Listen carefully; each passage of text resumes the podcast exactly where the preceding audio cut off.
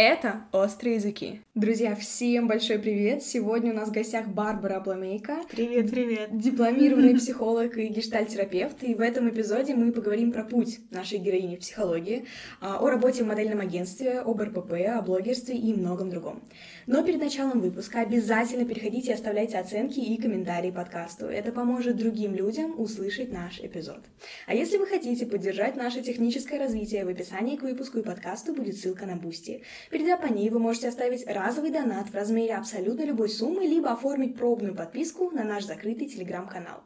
Там мы публикуем бэкстейджи записи интервью. Спасибо вам за ваш выбор, а мы начинаем. Барбара, мы очень рады приветствовать тебя. Мы с тобой уже пообщались, но для наших ребят мы очень-очень рады, правда, что ты к нам пришла. Ты замечательная. Спасибо, спасибо. Я тоже очень рада. Я согласилась прийти к девочкам, даже не слушая ни один подкаст.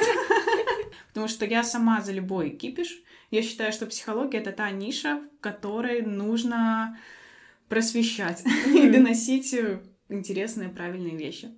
Давай начнем с того, почему ты решила приехать из Минска. Ты из Минска. Да, я да, из Минска. почему ты переехала в Петербург? В принципе, почему ты решила переезжать? В 17 лет я уехала из Минска и переехала в Петербург. Я поступила в университет промышленных технологий и дизайна. Я поступала по Всероссийской олимпиаде школьников, mm-hmm. и выпала такая возможность из Беларуси поступить на бюджет, и я решила попробовать.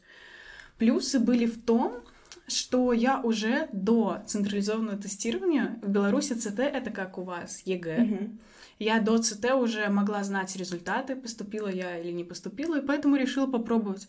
Это, я считаю, что это просто какая-то судьба. Я совершенно случайно узнала про эту Олимпиаду, просто случайно решила попробовать, и вот так я оказалась в Питере.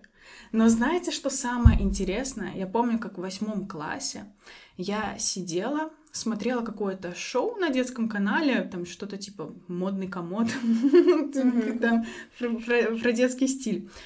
И там была ведущая, она мне очень нравилась, и она училась в Питере на архитектуре и на, по-моему, режиссуре. И я тогда думала, блин, вот какой же будет кайф жить в Питере, учиться в Питере и учиться в двух вузах. Да. И в итоге через пять лет все так и получилось. Я сначала училась на дизайнера, я переехала в Питер, а потом я поступила на психолога. Ты вдохновилась тогда. Это, это фантастика. Угу. Да. Все совпало. Да. Все совпало. Угу. Так самое интересное, что вот когда-то тогда я просто в свою голову поместила этот запрос, я потом совершенно про это забыла. Я уже думала, все, я буду архитектором, я буду учиться в БНТУ, Белорусский национальный технический университет, и буду жить в Минске. Угу. Ну, вот это, ну, это просто вау. А как тогда проходила твоя жизнь в Петербурге, вот когда ты переехала? Как вообще ты жила? Вот всем интересно, я думаю, узнать, э, с чего все начиналось. Ты переехала одна, я насколько да, понимаю? Да, да. И вот как это все выглядело?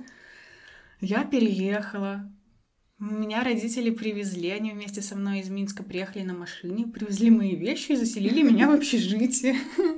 Я жила в комнате втроем мы жили, я еще с двумя девочками жила, у нас комната была, по-моему, 2 на 3, это сколько? 6 метров квадратных? Ну нет, наверное, побольше. Может быть, 9.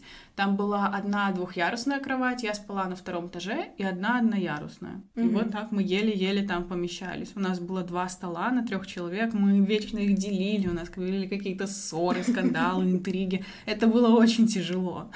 Я сейчас думаю, что вот именно тогда в общаге мой характер настолько закалился. Вот то mm-hmm. было самое сложное. А как ты оттуда выбиралась, так скажем? Что было дальше? Следующий этап. Следующий этап. Первые два курса я не работала, я только училась.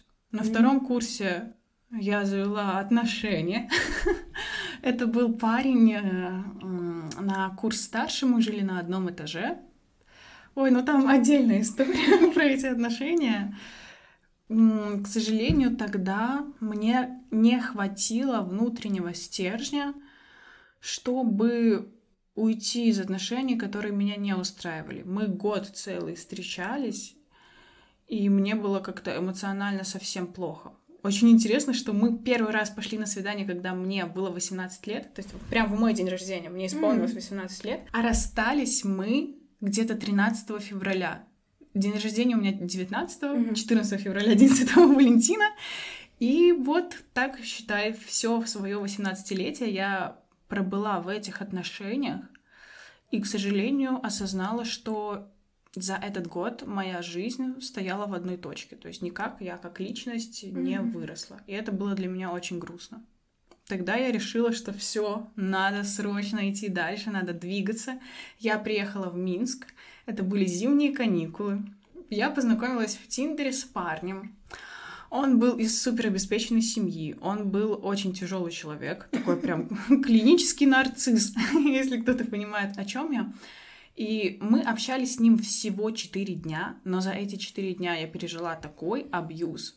Тогда еще в 19 лет я не изучала психологию, я не могла понять, что происходило, но человек очень жестко манипулировал, обесценивал, унижал. Я помню, я в шутку ему в Телеграме написала сообщение типа «Ха-ха-ха, ну вот ты дурачок». Ну что-то совершенно безобидное. В ответ на что он мне записал десятиминутное голосовое сообщение. Да кто ты такая? Да ты бы знала, через что я прошел. Ну, это еще в самых мягких словах. Там был мат, там были и унижения.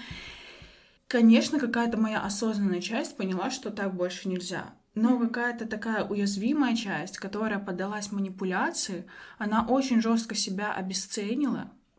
Слава богу, мне с одной стороны хватило ума уйти от этого человека, но с другой стороны, я помню, насколько мне было эмоционально плохо. Я тогда за 4 дня сделала портфолио на дизайне, выложила его на фриланс, и буквально уже через неделю я работала и зарабатывала свои первые деньги. То есть настолько я себя mm-hmm. почувствовала неудачницей, такая это была мотивация, но это была мотивация очень жестокая, такая из пинка под зад. Ну, вопреки, да. Да, вопреки. И вот, кстати, первую книжку про отношения я прочитала именно тогда, после встречи с тем человеком. Это, по-моему, книга была, называлась «Думай как мужчина, поступая как женщина» такая популярная mm-hmm. книга про отношения. Потому что мне вдруг показалось, неужели все мужчины такие? И вот я начала погружаться, погружаться, погружаться, и уже через полгода я училась на психолога. На самом деле это классно, что у тебя получилось так, что какие-то негативные события в твоей жизни, они провоцировали тебя на то, чтобы развиваться и думать о том, что делать, чтобы уходить от этого, что делать, чтобы не возвращаться в это из раза в раз, как вот люди, они постоянно, ну, люди, которые выбирают абьюзеров, насколько я понимаю, у них есть такая Паттерн поведения. Ну да, сформировавшаяся вот эта вот схема, и они из раза в раз вступают в эти отношения, хотя им кажется, что все, я знаю, что вот эти мужчины делают так, значит, их не нужно выбирать, это red flag, но потом они влюбляются, забывают об этом и снова, получается, оказываются в таких же отношениях. Да, вот это про смелость и про дисциплину. Да. Каждый день вставать, поднимать mm-hmm. попу с дивана и что-то делать, даже книжку почитать, даже просто отложить телефон и пойти на пробежку. Получается, у тебя образование графический дизайнер, правильно? Первое, да. Да, вот как ты обучалась, как это было, что тебе нравилось, что импонировало и что нет? Да, в принципе, я люблю дизайн, мне все нравилось, но как только я на третьем курсе поработала полгода, я работала в СММ-агентстве дизайнером, и одновременно я работала в СММщиком в магазине натуральных продуктов на Васильевском острове. Вот. И я поняла, что я не могу быть наемным работником. А почему? Я хочу воплощать свои идеи. Угу. У меня есть свое видение, и мне хочется транслировать. Всегда с нуля лет я мечтала быть бизнесменом, угу. быть владельцем компании, воплощать Класс. свои идеи. Вот всегда у меня было это такое большое стремление, просто где-то в глубине души это всегда сидело. И, кстати, вот это опять-таки про смелость. Вот не идти на поводу у чего-то пути, как быстрее, как выгоднее, а давить на свое, идти своей дорогой. И возвращаясь к работе дизайнером, я поняла, что мне это неинтересно. Ну, просто неинтересно. Я выгорела, я устала. Мне эта зарплата совершенно не приносила удовольствия. Это были деньги ради денег. А как ты пришла в психологию? Как так получилось? Ну вот, история с тем молодым человеком, который я рассказывала. А, вот. С этого все началось. Да, с угу. этого началось. Я прочитала первую книгу про отношения. Потом я прочитала Курпатова mm. «Счастлив и по собственному желанию». Название книги говорит о том, в каком я состоянии была тогда. И вот так, потом еще одну про отношения, и так закрутилась, завертелась. Давай поговорим про переквалификацию. Угу. А, как это произошло? Ты просто подалась и прошла, эм, я так понимаю, что ты прошла просто меньшее количество обучения, ну, то есть, условно, если бы ты поступала на бакалавриат, ты бы училась 4 года. Да. А так это просто быстрее, потому что ты уже получила высшее образование. Да, я а, училась по программе профессиональной переподготовки. Мгм. Если у вас есть э, высшее образование, вы можете не поступать на 4 года на бакалавриат, а пройти программу профпереподготовки. Они есть разные, на год, есть на два, Мгм. есть э, дополнительные, например, терапевтические уже направления на базе образования психологического. Например, закончив на психолога, вы потом можете пойти доучиться на когнитивно-поведенческого терапевта. Мгм. Вот условно. ну да. И важно сказать, что вся профпереподготовка, она платная. То есть нету бесплатных программ совершенно. И тогда на дизайне я заработала себе на профпереподготовку, выбрала университет и начала учиться. А насчет гештальтерапии, почему Мгм. ты именно пошла в нее? Ну, кстати, насчет гештальтерапии, я попала на не очень удачную программу. Это была она в другом вузе. Она длилась, знаете, ну, может быть, там три месяца. Для гештальтерапии это ни о чем. И уже, например, в своих сетях, в социальных сетях я убрала эту надпись, что я гештальтерапевт. Я себя не считаю гештальтерапевтом. Я сейчас изучаю и работаю в когнитивно-поведенческом подходе. Мгм. Мне он больше откликается. Ну, я со временем к нему пришла тоже, как бы, видите, не с первой попытки. Когнитивно-поведенческая терапия, могу про нее сказать, что она является единственной научно доказуемой. Например, а лечение депрессии в методах КПТ по эффективности 50%. Такая же эффективность у антидепрессантов 50%. Вот. И это единственный метод терапии, который имеет такую доказательную Мгм. базу исследовательскую. Поэтому я выбрала КПТ и сейчас вот учусь в этой сфере. Давай поговорим о принятии себя, Давайте. о моделинге. Да, в этой истории. Это интересная тема. Ты сотрудничала одно время с модельным агентством. Что оно тебе дало? Почему ты решила именно идти в моделинг? Я четыре года, даже, может быть, пять лет работала с модельным агентством. Как только я приехала в Питер, это была моя мечта — попасть в модельное агентство. И как только мне исполнилось 18 лет, чтобы не нужно было просить там разрешения родителей, я сразу же пошла на кастинг, и меня взяли. И я начала работать, сотрудничать с модельным агентством. Это было больше из интереса. Да, да, я сама хотела, я сама пошла. Я тоже там состою, состояла. И я тебя видела однажды. А, Это была съемка макияж для какой-то тоже школы макияжа, вот. Мгм. И тогда ты на меня произвела впечатление максимально уверенно, уверенной в себе личности, знаешь, что так притягала к себе внимание, все. Там же много моделей очень. И вот как-то ты среди них выделялась, я на тебя так посмотрела, было очень интересно. Приятно, спасибо. понаблюдать. Да, и в тот момент э, ты не вызывала впечатления неуверенного в себе человека, опять же. Но потом, готовясь к подкасту, я выяснила, что, оказывается, у тебя на тот момент были проблемы с э, расстройством пищевых, пищевого поведения, точнее. А, да. Это исходя из твоих постов, исходя из того, что ты транслировала своей аудитории. Как тебе удалось ам, принять свое тело, нормализировать отношения с едой? Какой Да. путь это заняло? Это был длительный путь. Мне вообще тут хочется немножко сказать, что если вы имеете проблемы с пищевым поведением, готовьтесь к тому, что это не, кор- не короткая история. Эта проблема не решается там за месяц из-за прочтения одной книжки. У меня путь перехода от жестких диет, когда я питалась на 1200 калорий в день, до интуитивного питания. Немножко расскажу про интуитивное питание. Это такая, ну, не знаю, как сказать точно, философия, методология, когда ты слушаешь свой организм, научаешься его понимать и ешь по большому счету всегда и все, что хочется. Сначала, вот когда я только слезла с диеты, у меня был, конечно, срыв, я все набрала там килограммы, которые до этого сбрасывала, но уже у меня не стояла цели, для меня это было психологически комфортно. И так постепенно, слушая свой организм, понимая, что так, сладко, уже мне не, не так хочется. Это был эмоциональный голод, это был не физический голод. Сейчас он удален, утолен, точнее, и мне хочется что-то другое. Мне уже не хочется объедаться с конфетами, мне хочется, например, сухофрукты, орехи. И попробовав это, постепенно организм понимает, что ага, мне лучше. Вот я съел конфету, а потом мне плохо стало. тяжесть в желудке. Вот очень важно прислушиваться ко всем этим сигналам и не идти на поводу пищевых зависимостей. У нас они у всех есть. Сейчас как бы сахар — это вещество, продукт, который чуть ли не в молоке, не в молоко добавляется.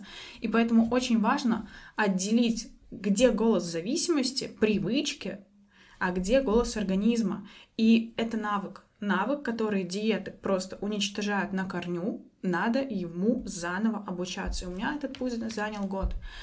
И когда где-то первые полгода я набрала вес, Потом я уже начала со спокойствием, с принятием. Вот очень важно.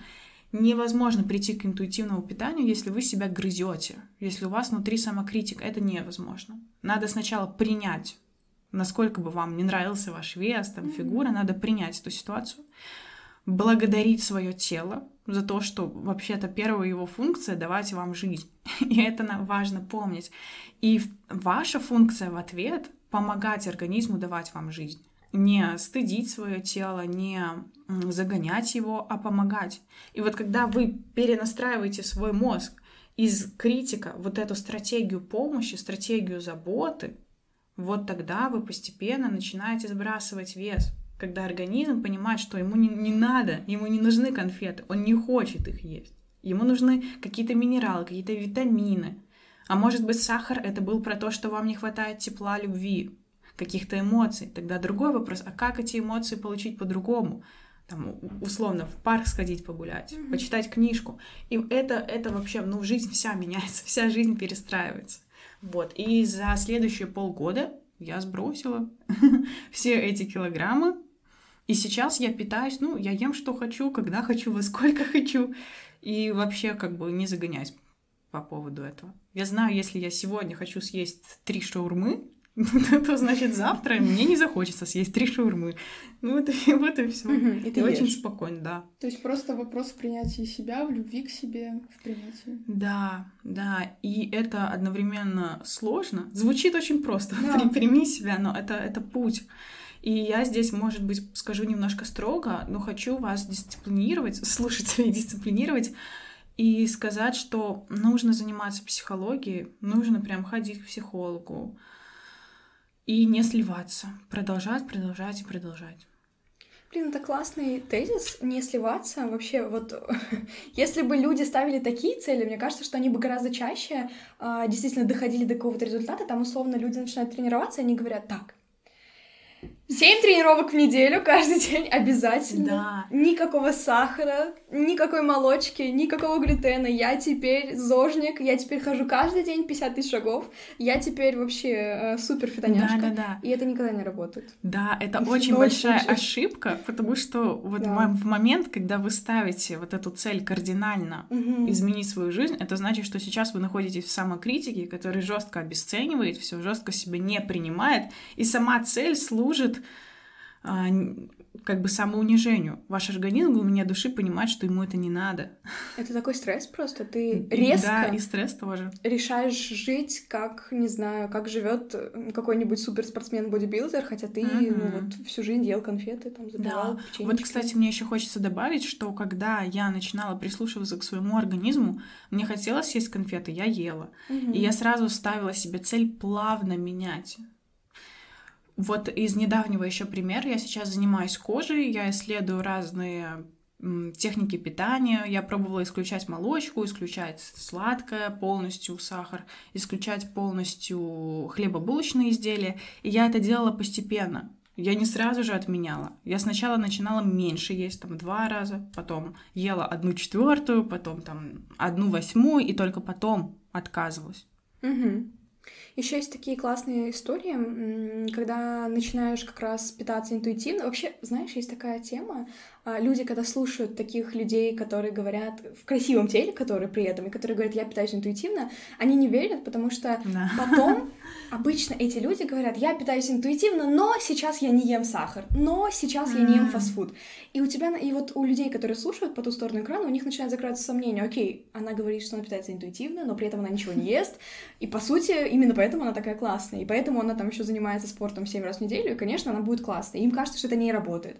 Но на самом деле проблема Проблема в том, что со временем твои вкусовые предпочтения меняются. Это и ты точно. реально просто, Да. просто да. не ешь в том количестве, в котором ты хотел. Мгм, Потому что организм Да. просто запоминает, что ты съедаешь фастфуд, тебе на полчаса хватает энергии, Мгм. потом ее нет, тебе хочется еще, тебе хочется сладкого обязательно. Добить. Да-да-да. Атомная бомба это. Шлифануть. Да-да-да.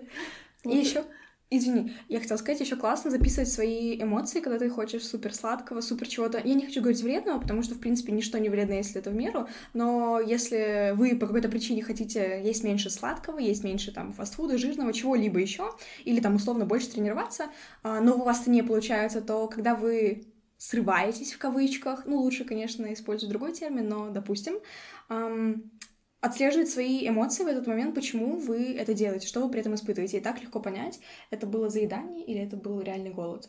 Ну, как легко, нелегко, Да, но ну это один из методов. практика, да. Да, с да. опытом. Анализ вот- своих эмоций, да.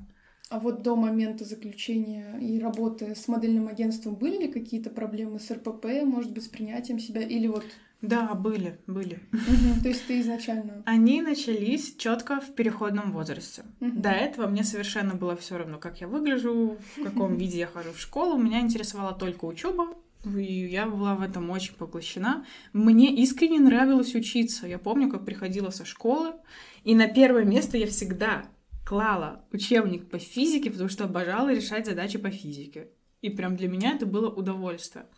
А когда случился момент переходного возраста, вот тогда начались очень жесткие загоны. Я вдруг увидела, что у меня и нос большой, и какой-то лоб большой, какие-то глаза не такие, и ляжки, и попа. И я помню, как э, подходила к зеркалу, постоянно, сразу же смотрела на те места, которые меня не устраивают, осуждала себя, загоняла. И вот в таком подавленном состоянии шла жить день. Это называется психологически, ну, я уже когда получила образование, об этом узнала, что это называется синдром зеркала. У людей с дисморфофобией это проблема с, с принятием, с, точнее, не с принятием, а с восприятием своего тела. То есть, когда человек смотрит в зеркало, но ему кажется, что он выглядит как-то вот не так, у него есть какие-то дефекты. Хотя людям со стороны. Но они даже не догадаются. И на своем собственном примере я могу вам рассказать историю, когда я в школе в гардеробе, помню ситуацию, подошла к зеркалу, опять-таки смотрела там на нос, на ляжки, то есть то, что мне не нравилось, начинала загоняться по этому поводу. Подходит ко мне моя одноклассница и говорит, слушай, сколько уже можно подходить к зеркалу и любоваться собой? А я была в таком шоке, что любоваться собой, я вообще Да. даже не поняла, что она, что она имеет в виду. Настолько у меня было искажено восприятие собственного тела и собственной внешности, потому что я насмотрелась этих глянцевых журналов, этих Анджелин Джоли, думала, как же у них все прекрасно. И я настолько не воспринимала свою красоту, я считала себя такой некрасивой, я даже не думала, что мальчики могут обращать на меня внимание. Боже. Да, хотя я сейчас на себя смотрю, думаю, господи, что за королева. Вот такая история. И очень тут хочу сказать, что, смотрите, с принятием тела и с дисморфофобией, раз мы уже начали эту тему, очень часто девушки думают, что эта проблема решается пластической хирургией. Ну вот мне не нравится нос, я его исправлю, и все будет супер. Я заживу, и мужчины, и работа, и карьера, и успех. В общем, все будет прекрасно. Но Вспомните, пожалуйста, какие-нибудь ситуации, когда вы видели супер красоток, моделей, которые сначала делали нос, потом они делали грудь, потом они делали лицо, потом еще что-то, еще что-то и так далее. Условно, если вам не нравится ваш нос, это значит, вы где-то внутри не принимаете себя. Непринятие внешности всегда непринятие своего внутреннего ребенка, своей сути, своей личности. И вот поэтому происходит такой феномен, что человек начинает менять все подряд. Вот сначала он думает, что я изменю нос и приму себя, но нет. Внутренняя психологическая проблема никуда не девается. И человек просто ее проецирует сначала на нос, потом проецирует ее на грудь, и это начинается гонка. Хотя вся эта проблема с принятием внутреннего ребенка решается с психологом и с психотерапией. А ты считаешь, что от РПП можно избавиться самому? Или вот в 100%, в 100 случаев лучше обращаться к специалисту? Определенно, всегда лучше обращаться к специалисту, потому что, опять-таки, РПП — это не принятие внутри чего-то. Мгм. Не принятие своего внутреннего ребенка. Вот немножко могу рассказать, что есть внутренний ребенок. Давай. Это как бы вот сам ваша самость, ваша самосуть. Пример. Родители в детстве не додали любви ребенку, они его любили, все было прекрасно, но ребенок субъективно не чувствовал этой любви. То есть он, как, например, как я, мои люди- родители очень любили меня, я сейчас это знаю, я это осознаю, но в детстве мне очень не хватало этого, и я думала, что я из приемной семьи. Да, да. И вот поэтому мой мозг создал особую интерпретацию, установку, что меня не любят просто так. Я недостаточно хороша, такая, какая есть для любви. Вот это есть непринятие внутреннего ребенка, непринятие своей самости, сущности. И лишь потом оно проецируется на внешность, на тело, на другие установки. Но вот это проблема основная, самосуть. И это что называется? Это самооценка. То есть база всего — это самооценка, проработка самооценки. Это фундамент. Мгм. Бейс, база. Понятно. Это база. То есть ты агитируешь как раз за то, чтобы работать именно с РПП только со специалистами. Ты считаешь, что так лучше? Определенно вы можете сами себе помогать. И это Помогать. тоже Да. важно. Это тоже важно. Но, понимаете, не хочу говорить какие-то проценты, потому что все в РПП Мгм. настолько индивидуально. И понимаете, а, проблема-то в чем? Что человек как бы на свою картину мира РППшную, да, он может читать книги, он может очень нужные, правильные книги читать, но брать из них не те смыслы, понимаете? И Мгм. тогда ситуация может усугубляться. Я поэтому так агитирую за работу с РПП именно с психологом. Почему? Потому что по статистике от расстройств пищевого поведения из всех психи- психических расстройств умирает большее количество людей. То есть это Мгм. важно, это нужно знать. Почему? Потому, ну, потому что анорексия, как бы понятная история. Именно поэтому я агитирую за то, чтобы обращаться к специалисту. Потому что непонятно, что и куда эта вся история может зайти. Не усугубить просто. Да, это очень важно. Ну, потому Мгм. что, правда, по статистике от РПП из всех психических, психиатрических расстройств умирает большее количество людей. И это, ну, это нужно понимать, что это очень ответственно. А вот сейчас такое время, когда куча соцсетей, и все, естественно, в них сидят. Это можно перечислять до бесконечности, они только получают свое развитие сейчас. И, естественно, мы видим каких-то прекрасных моделей или позиционирование только какой-то идеальной жизни. И как ты считаешь, в этом случае э, может ли соцсеть любая искажать наше восприятие обычных нормальных тел? То есть со своими изъянами, со своими там минусами и плюсами и так далее. Сто процентов. Сто процентов. Сто процентов. Миллион процентов. Огромное влияние, да? огромнейшая. Даже вот эта вот история с успешным успехом, я могу своей, Да. своей поделиться, личной такой проработкой. Я очень долго не могла в себе принять тот факт, что по типу личности я депрессивный человек. То есть, смотрите, это не расстройство, это не заболевание, Мгм. депрессия и депрессивный тип личности — это разные вещи. Чтобы было понятнее, ну, представьте, это как вот темперамент меланхолик. Да. И вот это как бы впоследствии перерастает при определенных условиях, при определенном окружении в депрессивный тип личности. Это не значит, что человек плачет 24 на 7 и так далее. Это просто значит, что в обычной жизни человек больше в миноре, в какой-то меланхолии, он питается вот э, за счет грусти, потому что в грусти приходят какие-то творческие там, идеи, мышления, и вот это его история. И я такой человек. Все мои программы, все мои воркбуки на 150 страниц создаются, когда я включаю грустную музыку, сажусь и просто все свои мысли из головы вливаю на бумагу. И долго не могла это принять. Почему? Потому что открывала Инстаграм, видела Сашу. Белякову, и я думала, господи, что ж она такого делает, что она 24 на 7 счастлива. И понимаете, это не психология, это маркетинг. То есть она таким образом продает свои медитации, свои продукты.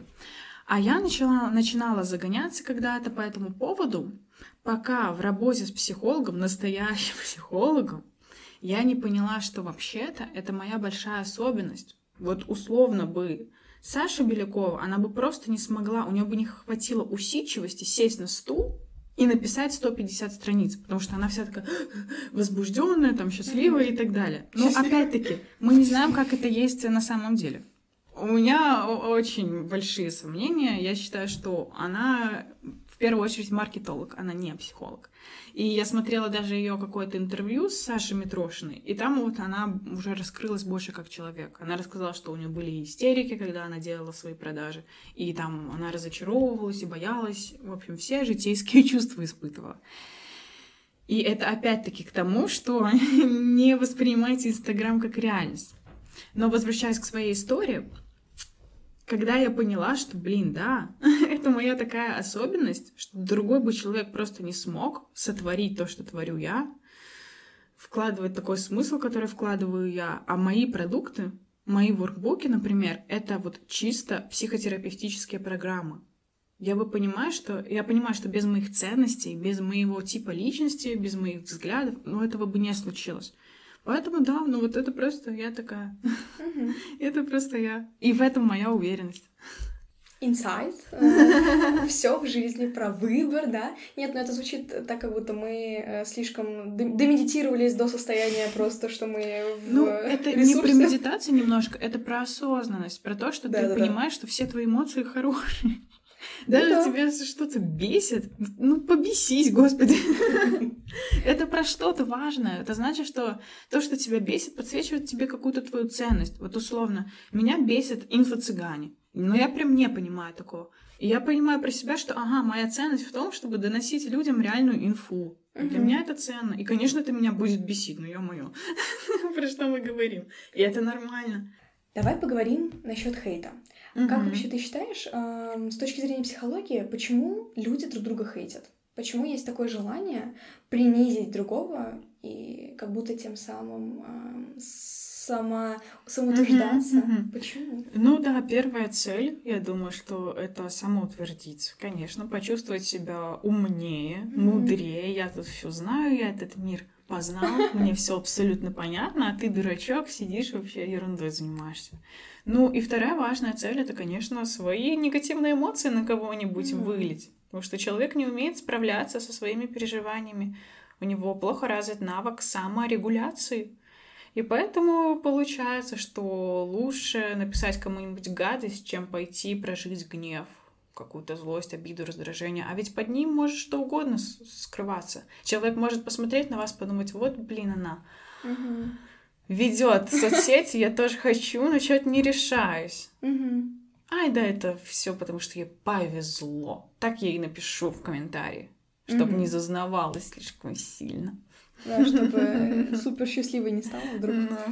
Окей. А как лучше отвечать на хейт? И с точки зрения блогера, ты ведешь блог, и с точки зрения психологии, как лучше отвечать на хейт? Есть люди, которые отвечают и прям вступают в перепалку, там, да ты сам такой. Uh-huh. А есть люди, которые отвечают, знаешь, комплимент, ну, от, в ответ uh-huh. на какое-то говно отвечают добром, условно. Да. Есть те, кто не отвечает. Или не отвечать. Да, вот ты как считаешь? Как Я считаю, что лучше? лучшая стратегия делайте так, как вам откликается. Угу. Если вам хочется поспорить, спорьте. Если хочется похвалить, хвалите. Если хочется проигнорить, игнорьте. Я за такую позицию, что уверенность, она у каждого своя. Mm-hmm. И это про то, что вы просто делаете то, что хотите, не думая, ой, а с точки зрения психологии это правильно, а он не подумает, что, а, да, он меня зацепил, я ему поэтому ответил. Ой, а если я ему комплимент напишу, может, он еще что-то подумает. Ну, это все как бы игра проекция, это все не про вас, это все про другого человека. А уверенность это про вас, когда вы mm-hmm. просто делаете, что хотите. Я считаю, это лучший вариант. Супер. Мы так плавно перешли к соцсетям. Ты рассказывала у себя в блоге, что у тебя до психологии, до появления психологии в твоей жизни был синдром хорошей девочки. Да. Ты можешь рассказать, как это проявлялось в твоей жизни? О, я, кстати, рилс э, готовлю по этой теме. Как это проявлялось в моей жизни? Это ведь э, синдром хорошей девочки — это невротизм. Что есть невротизм? Это какая-то зацикленность на идеале. То есть человеку кажется, что его таким не принимают, ему надо стать кем-то, вот этой вот хорошей девочкой, идеальной, чтобы ее приняли, ей дали любовь, похвалу, и так далее. То есть основная потребность какая? Получить любовь. А синдром хорошей девочки — это путь решения этой проблемы. И тут очень надо четко увидеть, что это позиция как бы просящего. Я стараюсь, я доказываю, я заслуживаю, а вы мне, пожалуйста, дайте любовь. Позиция взрослого — понимаю свои потребности, понимаю, что мне не хватает там коммуникации, общения, любви, я иду к людям, которые мне это могут дать, либо даю это сам себе. Вот это про взрослую позицию. Это не про заслужить, добиться, это про то, что вы формируете свое окружение из таких людей, которые готовы отдавать, чью любовь не надо заслуживать. Угу. А как ты от этого отходила? Это очень тяжело. Это очень тяжело. Почему? Потому что у мозга сформирован определенный паттерн поведения. То есть мозг когда-то еще в самом глубоком детстве решил, что любовь заслуживается, она достигается. И каждый день вы неосознанно предпринимали какие-то усилия, чтобы заслуживать эту любовь. И там огромное количество установок, там всегда низкая самооценка, там всегда отсутствие вот этой самоценности, самопринятия, самости, непонимания себя, дисконнект со своими эмоциями, огромное количество установок, что меня не полюбят, отношения не для меня, mm-hmm. я не заслуживаю любви. То есть чувствуете какой-то пласт работы. По большому счету, вот надо прям свой мозг перепрошить, yeah. как бы удалить вирус и установить новую программу. И это терапия, это вот, это чисто с психологом, это только терапия, я считаю. Потому что самостоятельно мозг, вот почему я психолог, но я хожу к психологу, потому что я не могу субъективно увидеть свои какие-то установки. Мозг их считает аксиомами, не подлежащими сомнению. И нужен другой, нужно зеркало, чтобы вам подсветили ваши установки и сказали, эй, посмотри, оказывается, вот так вот ты поступаешь в своей жизни. И я такая, да, ого, ничего себе, а я не видела. И это нормальная история, для этого и нужны психологи. А в твоем случае это тянется из детства? Вот это... Да, угу. да. Э, я выросла в религиозной семье. Не, не хочу сказать, что очень строго меня воспитывали родители, но мне в детстве не хватило любви, потому что у меня брат, он младше меня на год, и у мамы был, у родителей был сложный период, когда мы только с братом родились. То есть не было какой-то, знаете, стабильной работы, mm-hmm. не было квартиры. Отец уехал на год в Украину работать там. Мама осталась одна с двумя маленькими детьми. Ей было очень тяжело. В итоге у нее началась послеродовая депрессия. И вот э, я почувствовала себя такой покинутой. Плюс еще брат, как бы он младший, ему нужно больше внимания, больше заботы. И плюс мы еще были очень разными. Если я была таким, может быть, более ребенком в, в себе, то брат был ребенком с шилом в попе, который носился, за которым нужен был глаз да глаз. Угу. Вот. И отсюда как раз больше внимания том числе. Да, да, да, в том числе. И вот из этого пошла, смотрите, установка, то есть мозг интерпретировал эту ситуацию как то, что мне надо заслуживать любовь, мне надо вот что-то из себя изображать, mm-hmm. учиться на отлично, делать уборку, не знаю, что еще. И вот так, вот так. Поэтому это и тяжело прорабатывается, потому что это самая-самая первая детская интерпретация. Это, считайте, вот фундамент вашего мышления фундамент само самооценки. Смотри, ты рассказывала, что ты как раз начала изначально постить ТикТок, потому что там не сидели твои знакомые, друзья, и они не могли бы увидеть тебя, потому что стыдно, стыдно проявляться, видимо. Или почему? Я очень боялась осуждения, осуждения. что будут какие-то насмешки. Ой, посмотрите, тиктокер. Ой, что она там пытается из себя изобразить. Ну, кстати, я только потом узнала такую забавнейшую вещь, что ТикТока у ТикТок алгоритмы так работают, что изначально показываются ролики вашим контактам. Да. И я потом, когда увидела, что меня лайкают мои одноклассницы, я такая, о, господи, что? Но назад уже дороги не было кошмар осуществился. А как ты с этим работала? Вот ты начала постить. А, не сразу ведь пришла хоть какая-то аудитория, даже если тысяча подписчиков, все равно, когда ты никогда не был популярным, это много. Да, это очень это много. много. Это да. много. Это вообще не ощущается так, что, ой, Тысячи, господи, да ты вообще кто ты? Нет, это ощущается, что... Да ты каждому подписчику радуешься. Да, там 50... О, боже мой, на меня, лю- друзья, любимые мои. Это просто совсем другое отношение к э, людям, к аудитории. И вот когда было, были вот эти первые шаги, там первая тысяча, первые две тысячи, ты все еще боялась осуждения? Или уже нет?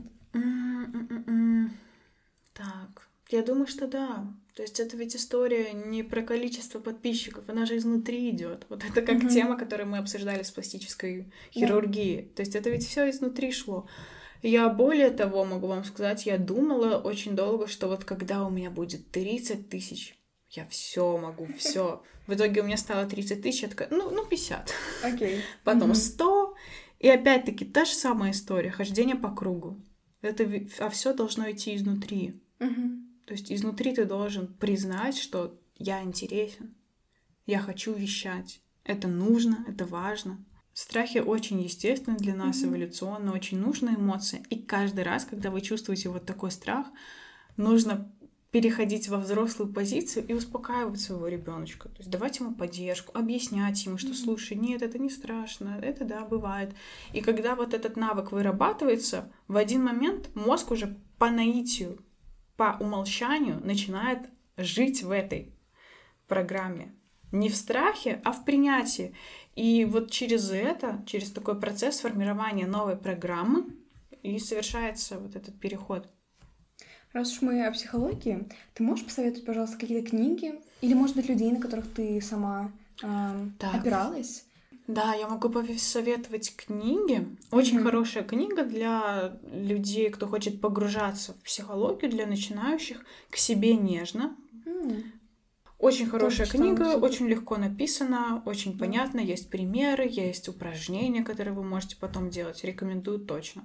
Эта книга простая, она легко, легка для восприятия.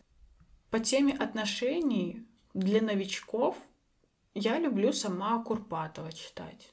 То есть мне не интересна американская литература, мужчины с Марса, женщины с Венеры. По мне там очень много воды, и разными словами излагаются одни и те же истины. Вот Курпатов мне нравится, как пишет. Не для всех его язык, но попробуйте. Там приведены исследования, доказательная база. То есть это уже что-то, что имеет под собой факты. Для меня это важно. Я все-таки человек критического мышления. мгм, мгм, Да. А, Шахида Араби «Токсичные люди». Очень рекомендую вам почитать эту книгу. Она про манипуляции, про нарциссов, про то, как все это выглядит, почему мы так любим подсаживаться на манипуляции, почему так сложно от таких людей уходить. И там приведены примеры, что очень здорово, как таких уже грустных очень случаев из разряда, когда женщина там 10 лет не могла уйти от мужа. И расписаны самые главные стратегии поведения, стратегии манипуляции, чтобы вы могли сразу же на корню их отслеживать и пресекать, и выбирать себя. Супер. Спасибо. Смотри, а, ты сейчас работаешь психотерапевтом или психологом, кстати, как? Психологом. Психологом. Как сейчас можно записаться к тебе на консультацию и можно ли вообще? Ой, хороший вопрос. А, да, сейчас можно ко мне записаться на консультацию Супер. просто в директе. Я А. люблю консультировать, мне нравится, да. У меня есть клиенты, я люблю долгосрочную историю. Я мотивирую людей на то, чтобы все-таки не сливаться и хотя бы 10 сеансов побыть в психотерапии. Почему? Потому что это все придумали не глупые люди. У психотерапии, как у процесса, есть своя динамика. То есть где-то первые две-три консультации человек в таком эмоциональном подъеме, Мгм. кажется, ой, да, точно, я все, я никогда не брошу, мне это так нужно, у меня столько инсайтов, осознаний. А потом где-то от третьей до восьмой, девятой сессии начинается период плата, когда включается сопротивление, когда мозг ленится, ему не хочется что-то перестраивать, работать с установками, это все кажется так сложно. Ты думаешь, ой, да мне уже этот мир абсолютно понятен, да зачем, да как ты без этого жили? И вот тут как раз-таки подключается самодисциплина. Вот это самые важные моменты, потому что тогда мы как раз-таки выходим на глубину. И именно, это прям можете себе записать, как инсайт, там, где сопротивление, там самая важная для вас информация. Там самое важное либо травма, там, либо какой-то процесс, либо установка, вот. И мозг будет очень держаться за эту старую травму, установку. Почему? Потому что он уже привык в ней жить. Он привык условно, чтобы вы там страдали. И это его стратегия. У мозга нет задачи вам сделать счастливую жизнь. У мозга есть задача обеспечить вам выживание. И по большому счету ему все равно, как он будет обеспечивать вам выживание. Поэтому здесь важно включать осознанность и прям себя немножечко опускать на землю, такую какую-то строгость, дисциплину и продолжать этот период. И на девятой, десятой сессии случается щелчок. Если брать, что сессия раз в неделю, это где-то два с половиной месяца. Вот рассчитывайте внутренне на такой период, что два с половиной месяца проходит, у мозга укрепляются новые паттерны поведения, когда уже легко, когда вы уже научаетесь на практике жить по-новому, чувствовать по-новому, радоваться по-новому, жить полноценной, счастливой жизнью. И когда вы это уже почувствовали один раз, все, тогда уже процесс будет идти легче. Если что, я сама пользуюсь услугами терапевта, и это реально психотерапия — это вещь. Yeah, это об этом yeah. просто все говорят, не все верят, но это правда, это правда работает, и когда ты это пробуешь, ты ощущаешь себя совсем по-другому, и когда ты слышишь человека какие-то вещи про тебя, которые ты вообще никогда не знал, ты не думал о том, что ты это делаешь по причине того, что, и там подставьте то, что подходит под вас, это ломает мозг. Ты, ты начинаешь думать, что, боже, а знаю ли я себя вообще? И вот с этого начинается как раз вот это, как Барбара говорит, долгая история, когда ты начинаешь узнавать себя заново. Да, и ловишь кайф да, от терапии, тебе кайф. хочется это туда правда. ходить. Меня еще часто спрашивают, можно ли там проработаться по книжкам. Я говорю, что нет, к сожалению, нельзя. Во-первых, ведь воспринимайте терапию как э, заботу о себе, как любовь к себе. Да. То есть это да, это деньги, но это инвестиция в себя, инвестиция самая кайфовая, самая mm-hmm. классная. То есть не стоит э, скупиться здесь. Это вам окупится вдвойне, втройне, да в тысячу раз. И почему вот именно по книжкам не получится, я уже рассказывала ранее этот пример, потому что вы уже мыслите из какой-то определенной парадигмы. Давайте я вам прям приведу офигительный Давай. А, пример. Посмотрите сейчас на свою комнату и посчитайте, сколько красных предметов вы видите. Допустим, вы посчитали. А я хочу у вас спросить, сколько в комнате было синих предметов. И сто процентов вы мне ответите, да, откуда я знаю, ты мне только что сказала считать красные предметы. Вот это про то, что как работает наш фокус мышления. Если у вас в голове сидит определенная программа и установка, условно, там, все мужики козлы, вы можете 51 психологическую книгу прочитать и видеть в ней подтверждение этой установки, хоть бы там ни одного слова про это не было. А когда у вас фокус на синие предметы, то есть вы ищете информацию, вам ее подсвечивают, вот только тогда случается психотерапия. Поэтому нужен другой человек, нужен для этого психолог. Угу. Давай, кстати, поговорим про любовь к себе. Что для да, тебя давай. проявление любви к себе в твоем случае? Так, проявление любви к себе это первое место сто процентов внутренний диалог любящий, не из самокритика, не из обесценивания, не из надо было быстрее, лучше, сильнее, выше, идеальнее. Нет, это всегда с заботой и с принятием. Да, не получилось, ничего страшного, попробуем еще раз, все получится. Это пункт первый. Я считаю, что все строится на внутреннем диалоге. Что еще я отношу к любви к себе истинной? Я думаю, что это на состояние история. Когда ты что-то делаешь без особой цели, не для того, чтобы стать умнее, не для того, чтобы какую-то пользу вычленить, а просто чтобы покайфовать. Там, сходить на массаж, я обожаю. Для меня это супер любовь к себе. Сходить в кафе не для того, чтобы поработать, не для того, чтобы посидеть в инсте, запостить истории, а чтобы выпить вкусный кофе и насладиться им. Прогуляться в парке, это все, что после чего вы чувствуете, я зарядился, вау. Mm-hmm. вот это для меня любовь к себе. А дисциплина для тебя про любовь к себе? Да. Тоже? Да, да, это тоже. Потому что важно же все-таки не забывать про свои цели. Почему так важна дисциплина, опять-таки? Хочу вам рассказать про закон работы мозга. Я уже упоминала, что его главная задача обеспечить выживание. И очень важно понять, что мозг всегда Неосознанный мозг выберет полежать на диване, чем сходить в тренажерный зал. Почему? Потому что ему нужно запасти жир, чтобы этот жир потом переварился в энергию. И вы выжили, если случится апокалипсис, конец света, всемирный голод, война и так далее. И так думает неосознанный мозг. Это в его интересах. Но в ваших интересах ведь очевидно что-то другое. И нужно свой мозг переводить вот в сферу осознанности, объяснять ему, мне еще хочется вот этого, а ради mm-hmm. этого надо вот вот это вот. И выделять на это время. Так что да, кайфово не только лежать, оказывается. Да, да. Кайфово еще делать что-то еще. Я да? очень верю в то, что моя легкость для меня легкость это не лежать на диване. Mm-hmm. И там, условно, для Саши Беляковой легкость это когда тебе на карту там кто-то скидывает деньги. Я не такой человек.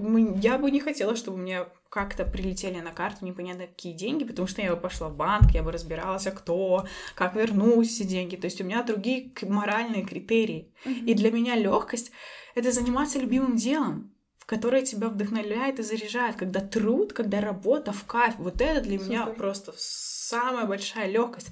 И этим я живу. Вот сейчас моя жизнь состоит из этого из такой легкости. И я очень пытаюсь людям доносить эту информацию, не воспринимать вот эту легкость как, ну, просто так, mm-hmm. мне, ну, за то, что я, там, не знаю, работаю украшением этой земли.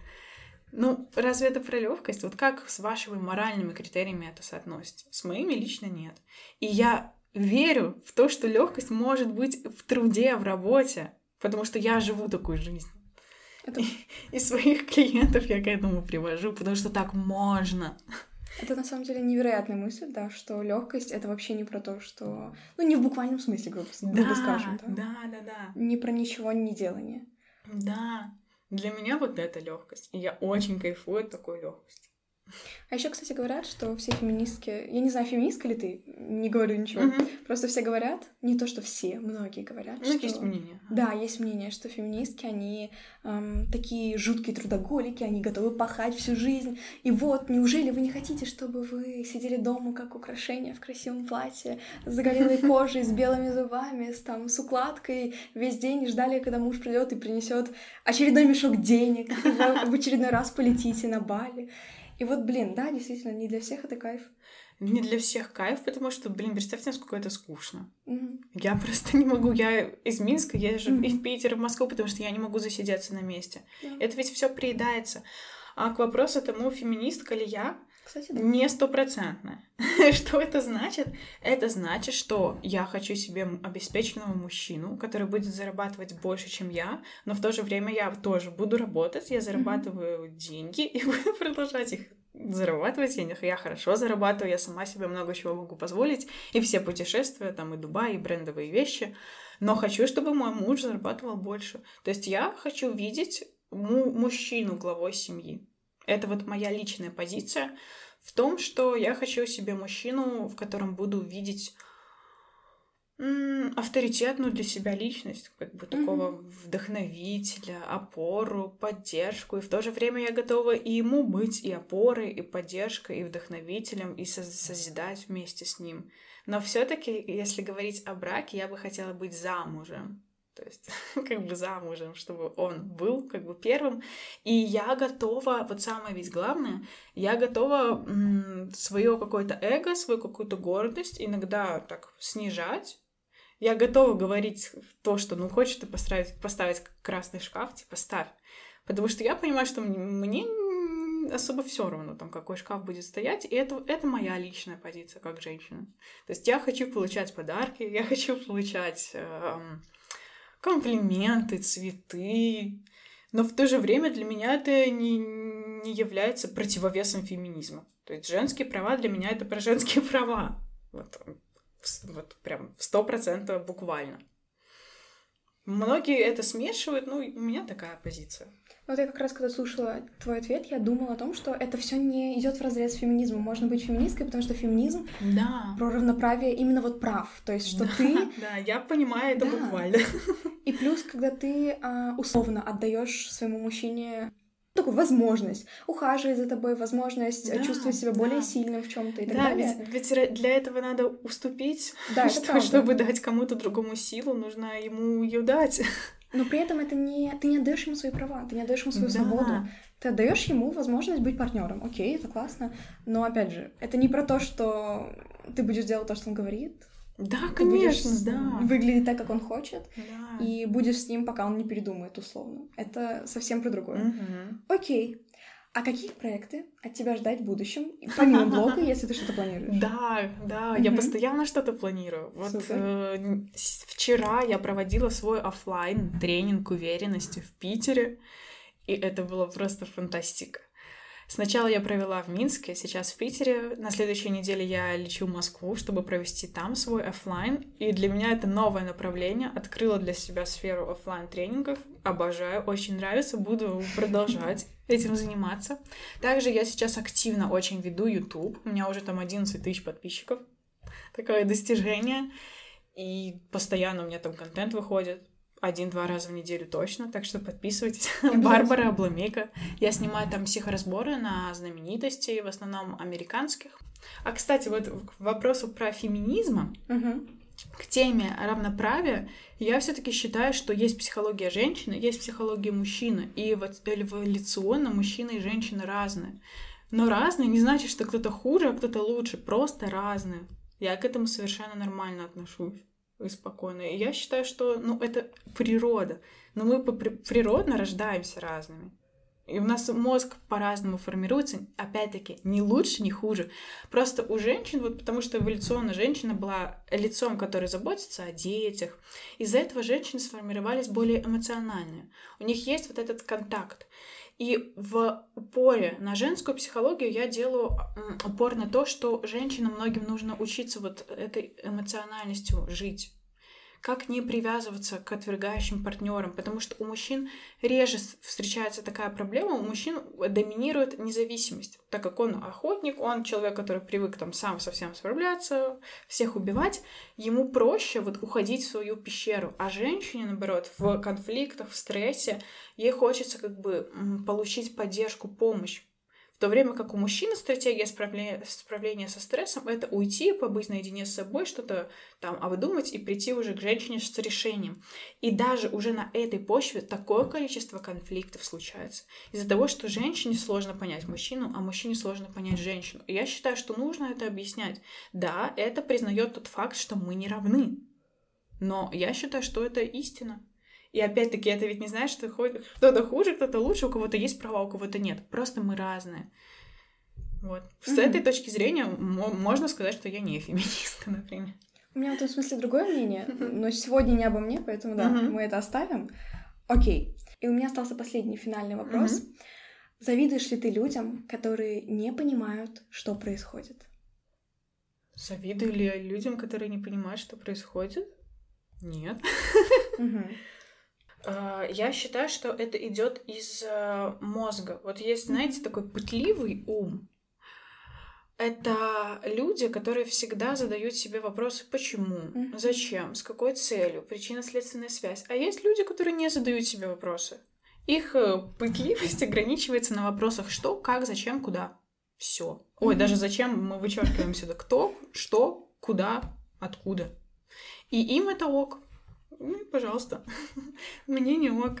Да, это может быть немножечко трудоемкий более процесс, требует больше умственной работы, но мне от этого в кайф. Спасибо тебе за ответы. Пожалуйста. Спасибо, что ты к нам пришла. Спасибо большое, что пригласили. Я получил большое удовольствие. Для меня всегда приятно Приятно обсуждать тему психологии. Напишите, пожалуйста, в комментариях, что Да. для вас стало самым ценным, что берете с собой, какие инсайты, осознания произошли. Мне будет приятно почитать, и я надеюсь, что вам было приятно нас слушать.